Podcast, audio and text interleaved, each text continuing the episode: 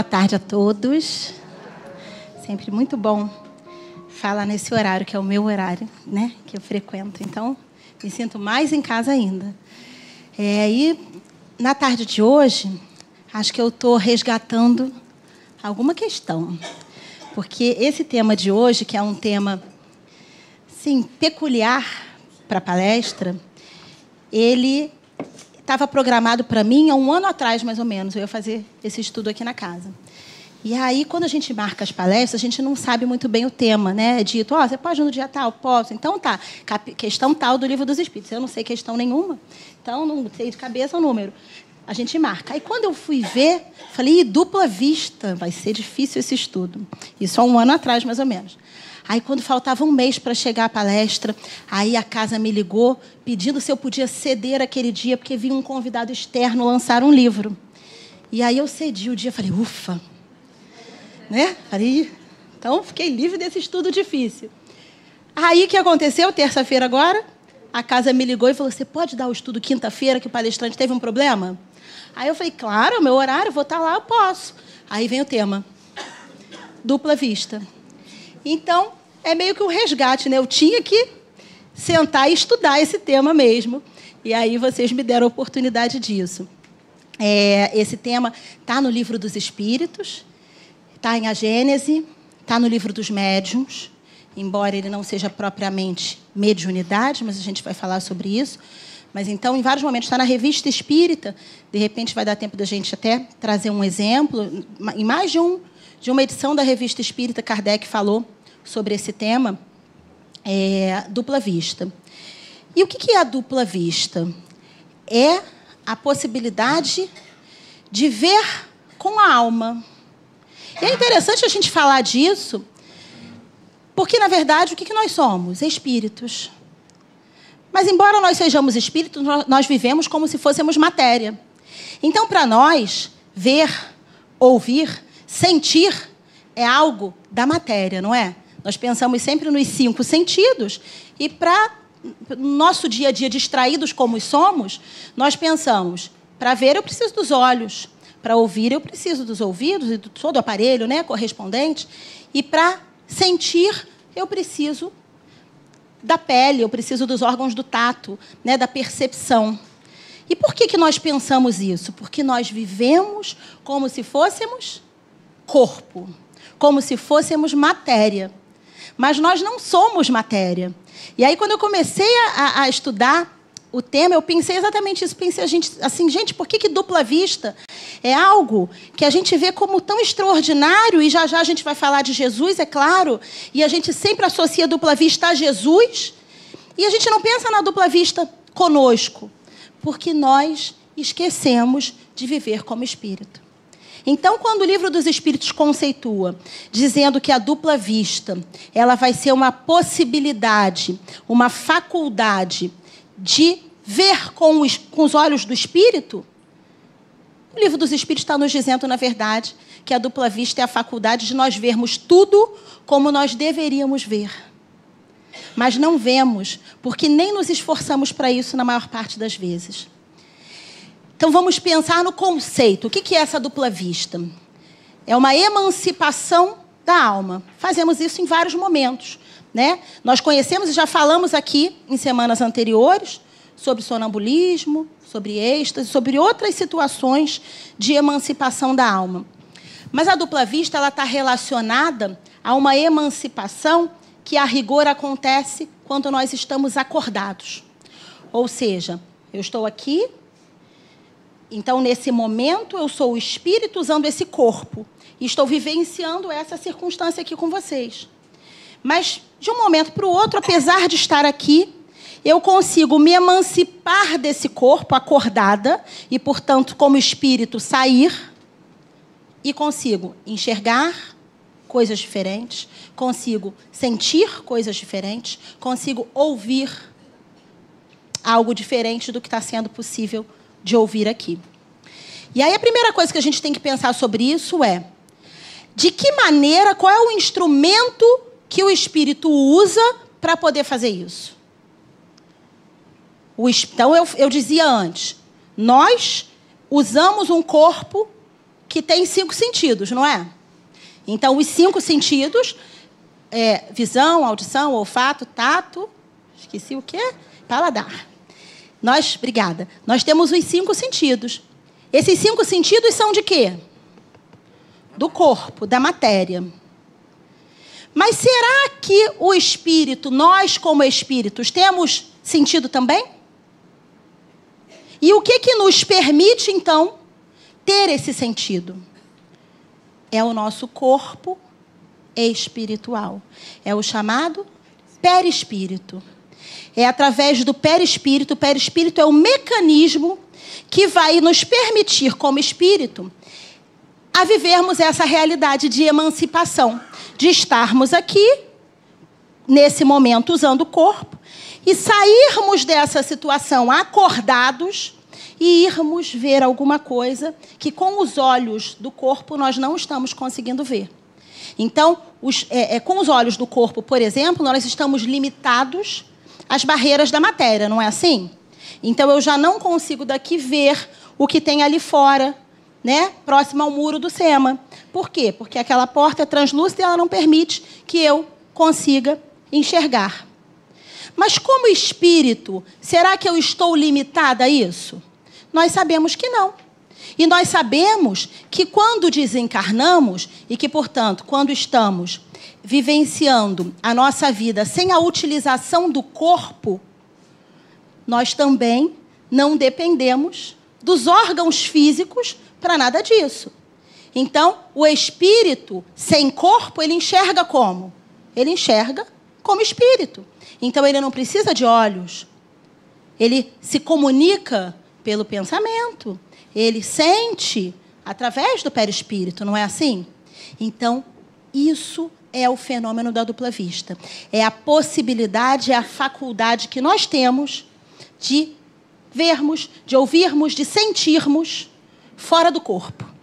E aí a gente olha e pensa: será que todos têm essa faculdade? Será que todos nós temos essa faculdade? E aí eu estou perguntando enquanto espíritos que estamos encarnados.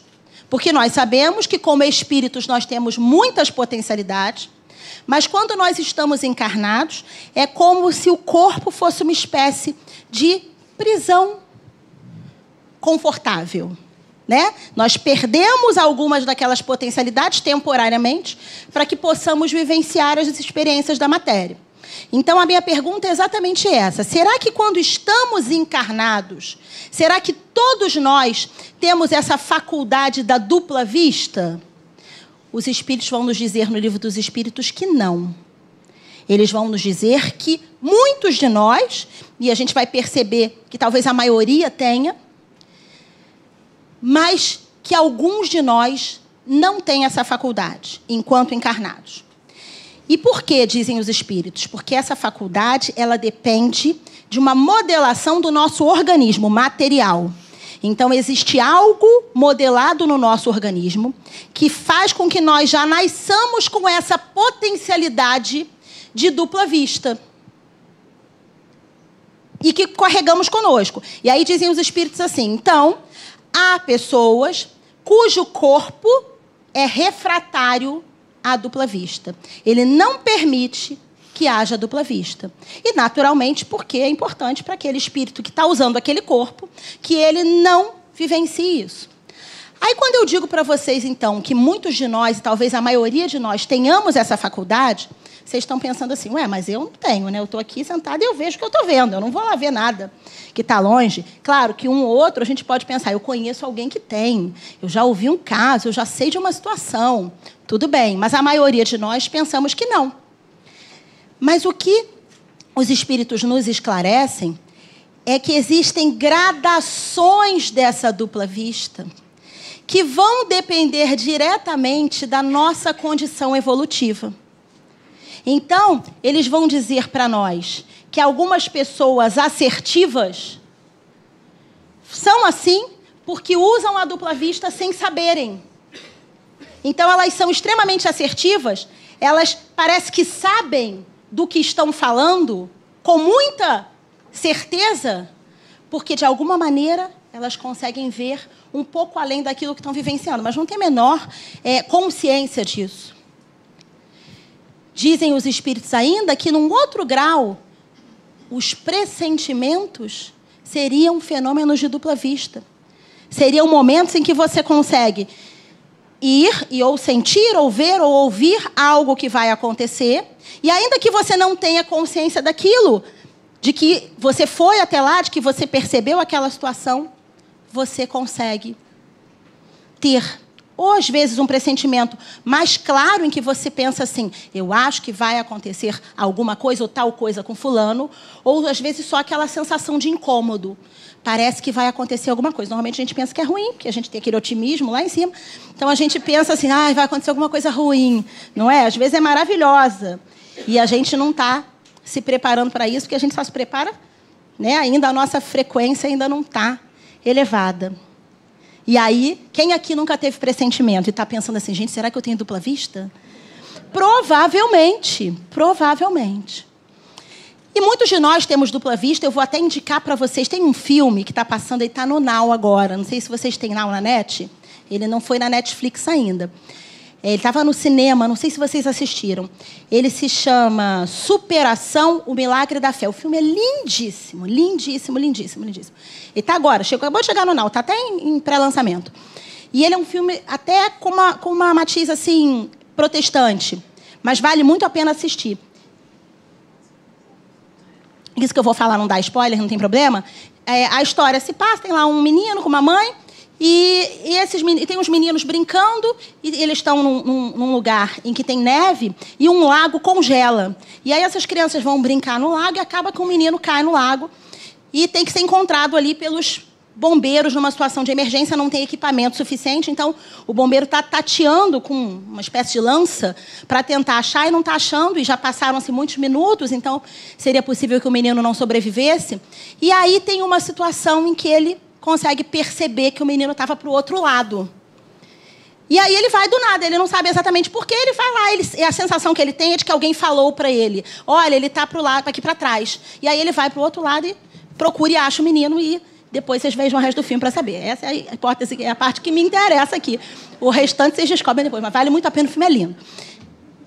Essas situações que a gente vê de forma corriqueira, muitas vezes não necessariamente são, mas muitas vezes são, um fenômeno de dupla vista. Uma situação em que te é permitido ver alguma coisa além do que você está vendo.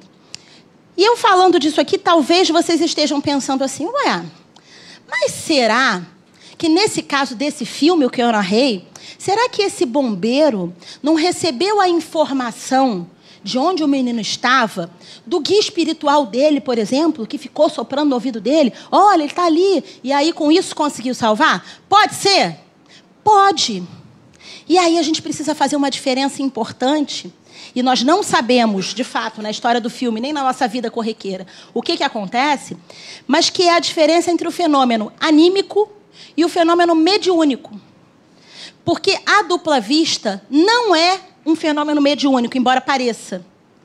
Ela é um fenômeno anímico, ou seja, ela é uma potencialidade que a pessoa traz em si mesma de enxergar daquela maneira com os olhos de espírito, porque afinal de contas ela é o quê? Espírito. Na mediunidade, nós temos a comunicação entre os espíritos. E aí seria o caso, se por acaso houvesse um ou um espírito que está desencarnado ali e que sabe, está vendo, porque está vendo com os olhos de espírito, já que não está usando o corpo, e informa para o bombeiro, é mais para cá, é mais para cá, e ele consegue sintonizar e de alguma maneira ouvir, o fenômeno já seria um fenômeno mediúnico. E, gente, na verdade, não faz diferença nenhuma para a gente no dia a dia. Ou seja, se você está pensando assim, será que aquele pressentimento que eu tive, será então que não foi? Eu acho, tinha certeza que era o meu guia espiritual que me protege, me ajuda, que estava me falando. Não faz diferença, na verdade. É, é só conceitual. Para a tua vida prática, não faz muita diferença saber se o fenômeno é anímico ou se ele é mediúnico. O que você tem é que perceber. A diferença que existe, claro, é que quando se trata de um fenômeno mediúnico e quando você está se comunicando então com outro espírito, você precisa saber necessariamente que tipo de espírito é esse que está se comunicando com você, né? Qual é a gradação dele? Porque, claro, se ele for um espírito muito atrasado, muito mais atrasado do que nós, é possível que ele esteja te dando uma informação errada, o objetivo dele seja, na verdade, é um objetivo de ou brincar com você ou de alguma maneira te atrapalhar, né? Ou te induzir a uma situação negativa. Mas quando, espírito, quando, a situação é anímica, ou seja, quando ela decorre de nós, e nós temos essa possibilidade de enxergarmos como espíritos além do nosso corpo, será que faz diferença então também a nossa condição evolutiva? Total. Os espíritos nos dizem isso. Então, eles nos dizem que essa dupla vista, essa faculdade anímica, ela, nos espíritos puros, ela já é total, ela é plena. Os espíritos puros, eles têm dupla vista, como a vista normal deles. E é claro que a gente já está aí pensando em Jesus. Mas antes de chegarmos a ele, vamos só conceituar. E quem é esse espírito puro que a gente está falando? São aqueles espíritos que já evoluíram ao grau máximo da escala evolutiva e que já não precisam resgatar questões, eles já aprenderam tudo o que tinha para aprender, tanto sob o ponto de vista intelectual quanto sob o ponto de vista moral. E por isso eles, como espíritos, enxergam com os olhos de espírito. Eles podem até usar um corpo em algum momento, eles podem até encarnar espíritos puros, como nós sabemos que Jesus encarnou há dois mil anos, mas eles não ficam limitados à função do corpo. E nós estamos muito limitados a isso. Então vamos pensar: será que eu, tendo dupla vista, e portanto, me emancipando do meu corpo, indo ver alguma coisa, eu vou conseguir ver que tipo de coisa? Eu vou conseguir ver com a condição de espírito puro? Eu sou espírito puro? Não.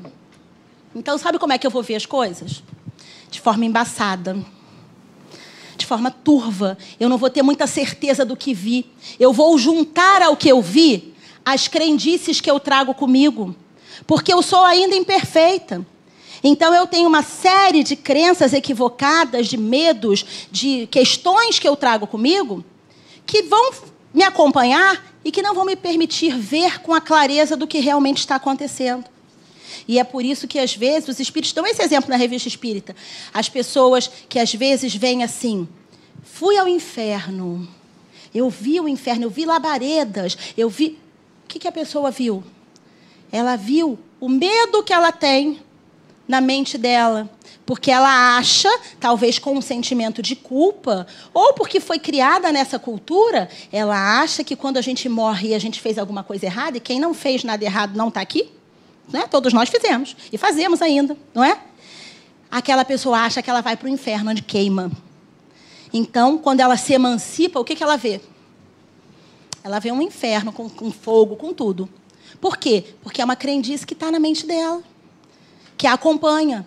E aí a gente vai ouvir aquela narrativa e vai pensar assim: ah, das duas, uma. Ou está tudo errado que Kardec colocou no céu e inferno, tem inferno mesmo, que a pessoa viu, ou a pessoa não viu nada. Só que a pessoa viu com as imperfeições que ela tem. Então, quando nós, nós espíritos imperfeitos, temos a faculdade da dupla vista, nós exercemos essa faculdade assim, com as nossas limitações. E, portanto, nós também não temos possibilidade de conhecermos, de vermos o que não conhecemos. Eu tenho uma limitação tecnológica imensa. Se eu for ver alguma coisa que eu não conheço, eu vou chegar aqui e vou saber definir? Vou dizer, não, eu vi isso, aquilo, aquilo, eu vou explicar o fenômeno? Não, eu não conheço. Então, nós exercemos dupla vista na medida exata da nossa condição evolutiva, que é intelectual e que é moral. Tá certo? No, na revista Espírita de 1858 tem um caso interessante aí só para só mencionar. Deixa eu ver aqui qual é o nome do chama Visões. Então, tem um sujeito que ele está em casa, numa situação na França, e ele, de repente, do nada, é como se ele se desligasse.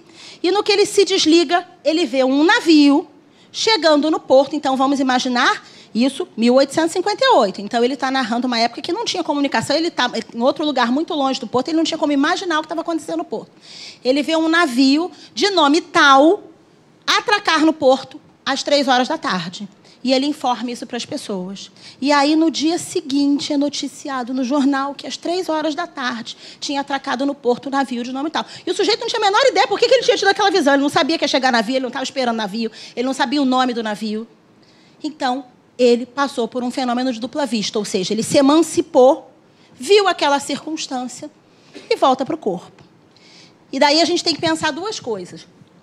É, essa visão que ele teve foi uma visão do futuro. Né? Na verdade, ele tinha visto isso antes das 15 horas. Então, foi uma visão do futuro. Será que a dupla vista me permite ver o que está acontecendo agora, o que vai acontecer? Dizem os espíritos que a dupla vista me permite ver tudo: presente, passado, passado e futuro. Por quê? Porque, como espíritos, isso acontece numa situação dimensional independente de tempo e espaço. Então, a dupla vista me permite ir a outra cidade, ir a outro país, ir a outro planeta, ir a qualquer mundo. Porque, como espírito, eu me movimento imediatamente através do fluido universal que nos cerca a todos. Aí, claro que nessa hora que eu estou falando isso, vocês estão pensando assim, gente, coisa difícil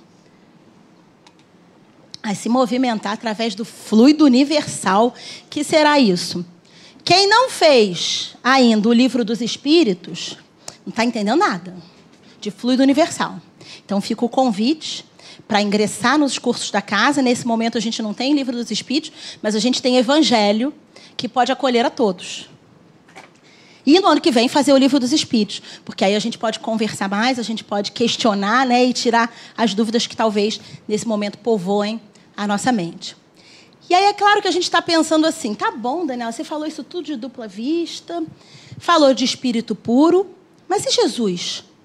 Será que Jesus, então, que é o exemplo de espírito puro que nós conhecemos, será que Jesus tinha dupla vista? O Evangelho nos traz quatro situações de dupla vista de Jesus.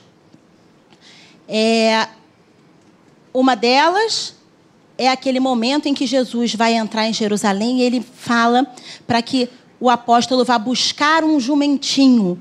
Lembram dessa situação? Por quê? Porque havia uma uma uma esqueci. Havia uma, eu esqueci a palavra agora. Profecia, obrigada, professora Sônia. Olha só, muito bom.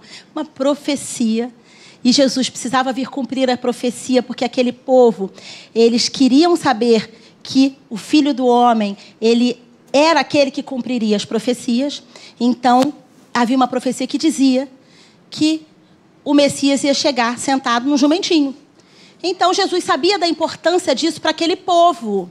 E aí ele faz o quê? Ele chega e diz assim: você vai chegar lá em tal lugar e você vai encontrar um jumentinho amarrado. Ainda tem lá uma característica, um jumentinho que ninguém nunca usou, ninguém nunca tinha é, é, usado para montar o jumentinho. Você vai desamarrar. Se te perguntarem, você diz que é para o filho do homem. E aí você vem com o jumentinho que eu vou entrar assim.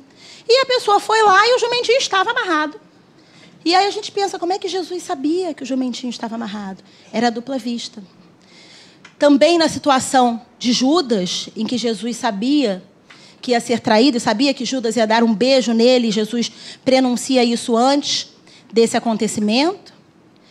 Ainda na escolha dos apóstolos, né, que Jesus foi assertivamente em direção a cada apóstolo, sem dúvida de que aquele ali era o apóstolo, embora ainda é, imperfeito, mas que ia aceitar, segui-lo e, e, e, realizar a missão conforme estava estabelecido. E uma outra hipótese muito é, é, famosa de dupla vista, que é muito linda, muito poética, é a situação da pesca milagrosa. Né? Que, na verdade, nós temos duas no Evangelho, dois momentos isso acontece, mas nas duas situações é bem parecido, embora uma antes do desencarne e uma depois. Mas nas duas situações é bem parecido. Jesus, é, os pescadores tinham ido pescar, isso acontece lá quando ele é, chama Pedro para ser pescador de homens. Por exemplo, Jesus, os pescadores tinham ido pescar e Pedro fala para ele que não tinha conseguido nada na pescaria, que tinha sido muito ruim. E Jesus diz para ele: jogue a rede ali. E ele joga a rede ali e vem aquela profusão de peixes. E como é que Jesus sabia? Porque ele tinha a faculdade da dupla vista. Ele conseguia olhar e enxergar o que havia ali no fundo daquele lago, né? daquele, daquele mar fenômenos todos de dupla vista. E aí, nessa hipótese é interessante, tem um texto de Emmanuel que fala sobre a pesca milagrosa e que diz assim: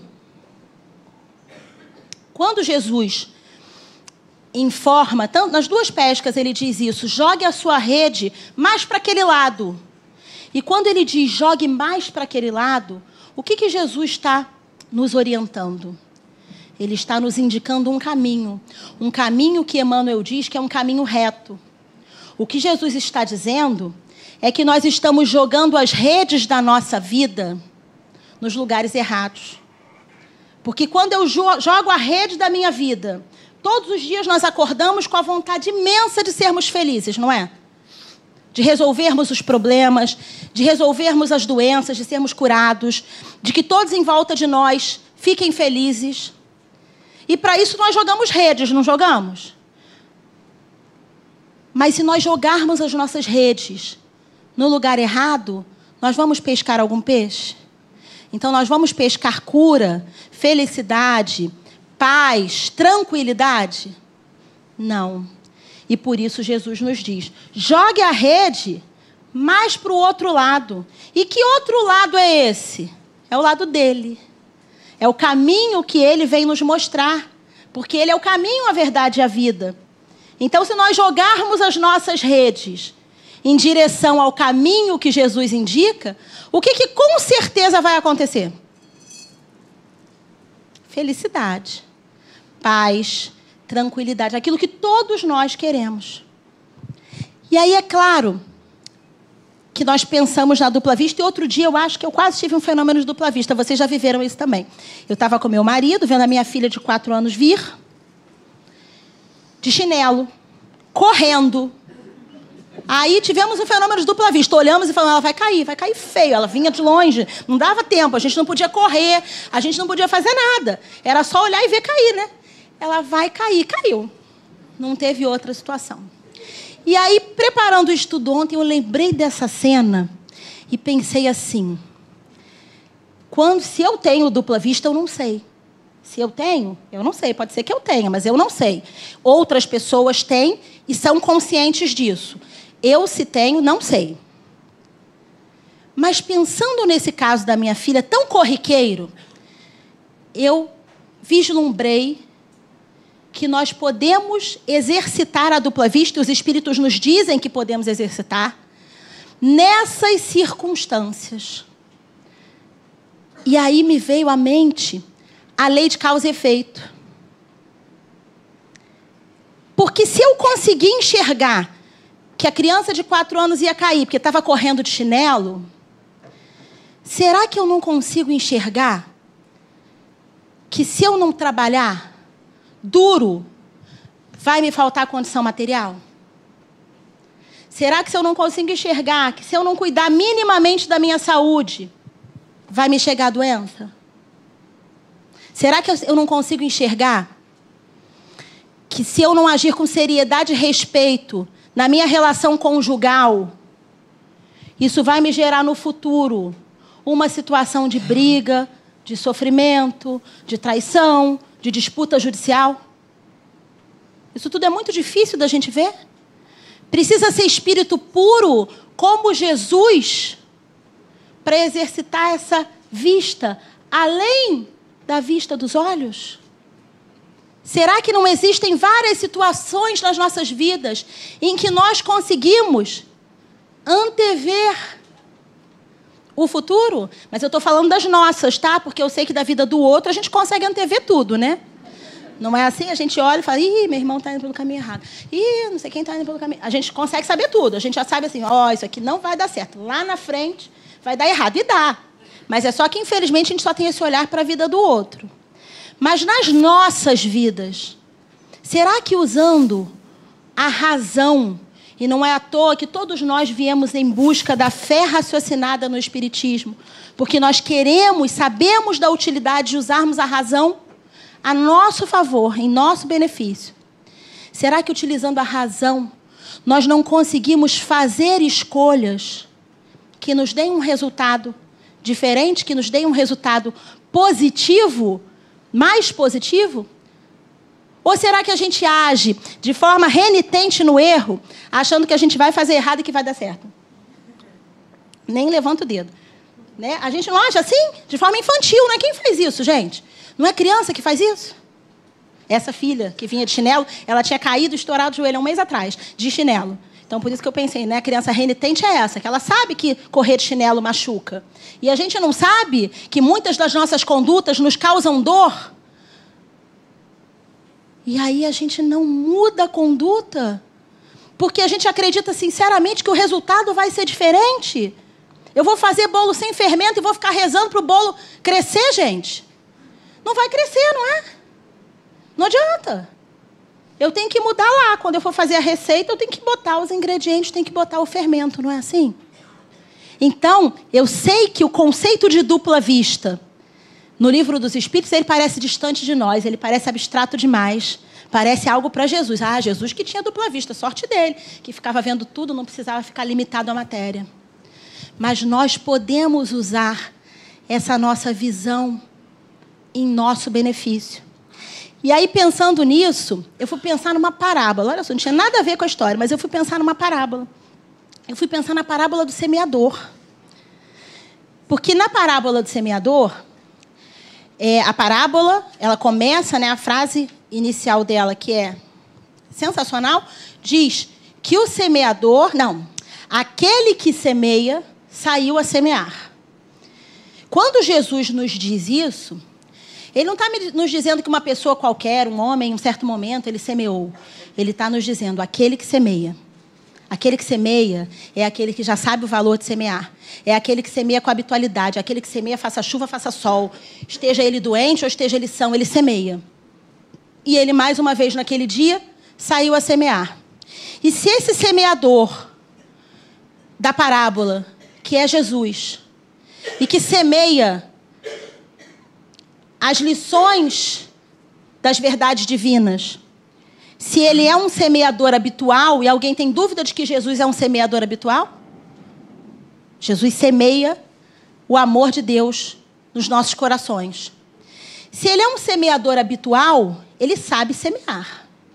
Mas a parábola conta que o semeador, ele foi levando as sementes, e claro que o objetivo dele era chegar na terra fértil, né? Ele queria jogar as sementes na terra fértil. Mas apesar disso, sementes caem pelo caminho, depois sementes caem em terras pedregosas, depois sementes caem em terras com espinhos. Para só por fim conseguir chegar na terra fértil. Então, que semeador é esse? Que espírito puro é esse Jesus? Que ele semeia e deixa sementes cair pelo caminho. Alguém tem dúvida de que um semeador consciente, se quisesse semear só em terras férteis, não deixaria cair nenhuma semente antes? Então, quando o Evangelho nos diz que algumas sementes caíram pelo caminho, outras no solo pedregoso, outras em meio aos espinhos, é porque esse semeador permitiu que essas sementes caíssem. E por que, que esse semeador permitiu que essas sementes caíssem? Porque ele tem dupla vista. E essa dupla vista todos nós temos. Esse semeador, Jesus, ele tem certeza absoluta que todos nós, hoje espíritos ainda imperfeitos, seremos como ele, espíritos puros. Ele não tem dúvida disso. Então, mesmo sabendo que suas sementes, talvez naquele momento, não produzam frutos. Talvez naquele momento não floresçam, mas ele não deixa de lançar sementes. E para isso Jesus não precisava ter dupla vista, porque todos nós sabemos disso. Todos nós sabemos que todas as sementes que são lançadas aqui considerando a nós mesmos como solo, ou todas as sementes que nós lançamos, considerando a nós como semeadores, porque na nossa vida, ora somos solo, ora somos semeadores, todas essas sementes vão ter a oportunidade de darem fruto. Porque se ainda não somos solo fértil, para alguns assuntos da nossa vida, porque não evoluímos como um bloco, né? nós vamos evoluindo aos poucos. Então, para alguns assuntos, nós já damos bons frutos. Talvez não demos 30 para um, mas 5 para um, a gente já dá algum fruto. Mas para outros não, para outros somos solos pedregosos. Então vamos pensar, Jesus quando encarnou há dois mil anos, aquela humanidade ali, nós, em outra vivência, éramos o quê? Éramos a margem, né? Em geral, nós éramos esse caminho, ainda distante da, do solo fértil. E Jesus se recusou a semear em algum momento? Em algum momento ele pensou assim: não adianta não esse pessoal, ó, deixa para lá, deixa para outra encarnação, na outra eu volto e conto para eles a verdade divina. Não. Ele espalhou sementes, sementes essas de que nós estamos falando hoje mais de dois mil anos depois. Porque ele sabia que nós íamos demorar isso tudo, que dois mil anos depois nós não estaríamos muito diferentes. Mas que em algum momento a palavra dele ia amolecer essas pedras que trazemos nos nossos corações, ainda endurecidos, né? ainda pedregosos pelas dores, pelas mágoas, pelos equívocos que nós trazemos. Isso tudo é dupla vista? Isso tudo é dupla vista. Isso é a dupla vista possível para todos nós. Isso é o olhar que nós temos que ter com relação ao outro. Porque se eu olhar para o outro e eu só enxergar o que eu vejo, eu não estou agindo como espírito, eu estou agindo como matéria. Se eu olhar para o outro que me distrata e eu só enxergar uma pessoa grosseira, eu não vou estar enxergando as dores imensas que fazem com que aquela pessoa seja tão desagradável, porque se é desagradável para mim, imagina como é difícil ser ela, aquela que distrata a todos. O nosso olhar precisa ir além. Precisamos ter essa dupla vista que decorre do nosso coração e da nossa razão, da nossa intenção de vermos, ouvirmos e sentirmos diferente do que esses cinco sentidos que nos aprisionam e que nos apequenam. Precisamos ser maiores. E nesse sentido, a gente vai terminar lendo uma mensagem inspirada por André Luiz, para o Antônio Baduí Filho, que se diz que diz assim: enxergue é o nome da mensagem. E diz: enxergue além das aparências. Alguém caminha mas existe dor. Observe e alivie. Alguém se diverte, mas existe doença. Perceba e ajude. Alguém trabalha, mas existe penúria. Repare e auxilie. Alguém sorri, mas existe perigo. Note e proteja. Alguém argumenta, mas existe erro. Identifique e corrija. Alguém reza, mas existe dúvida. Analise e oriente. Alguém passeia, mas existe mágoa. Atente e ampare. Alguém disfarça, mas sofre. Tenha, pois, no coração o amor ao próximo. E veja que não é preciso ter dupla vista para saber que o irmão em necessidade espera pelo bem que existe em você que todos nós possamos enxergar além em amor aos nossos irmãos. Graças a Deus.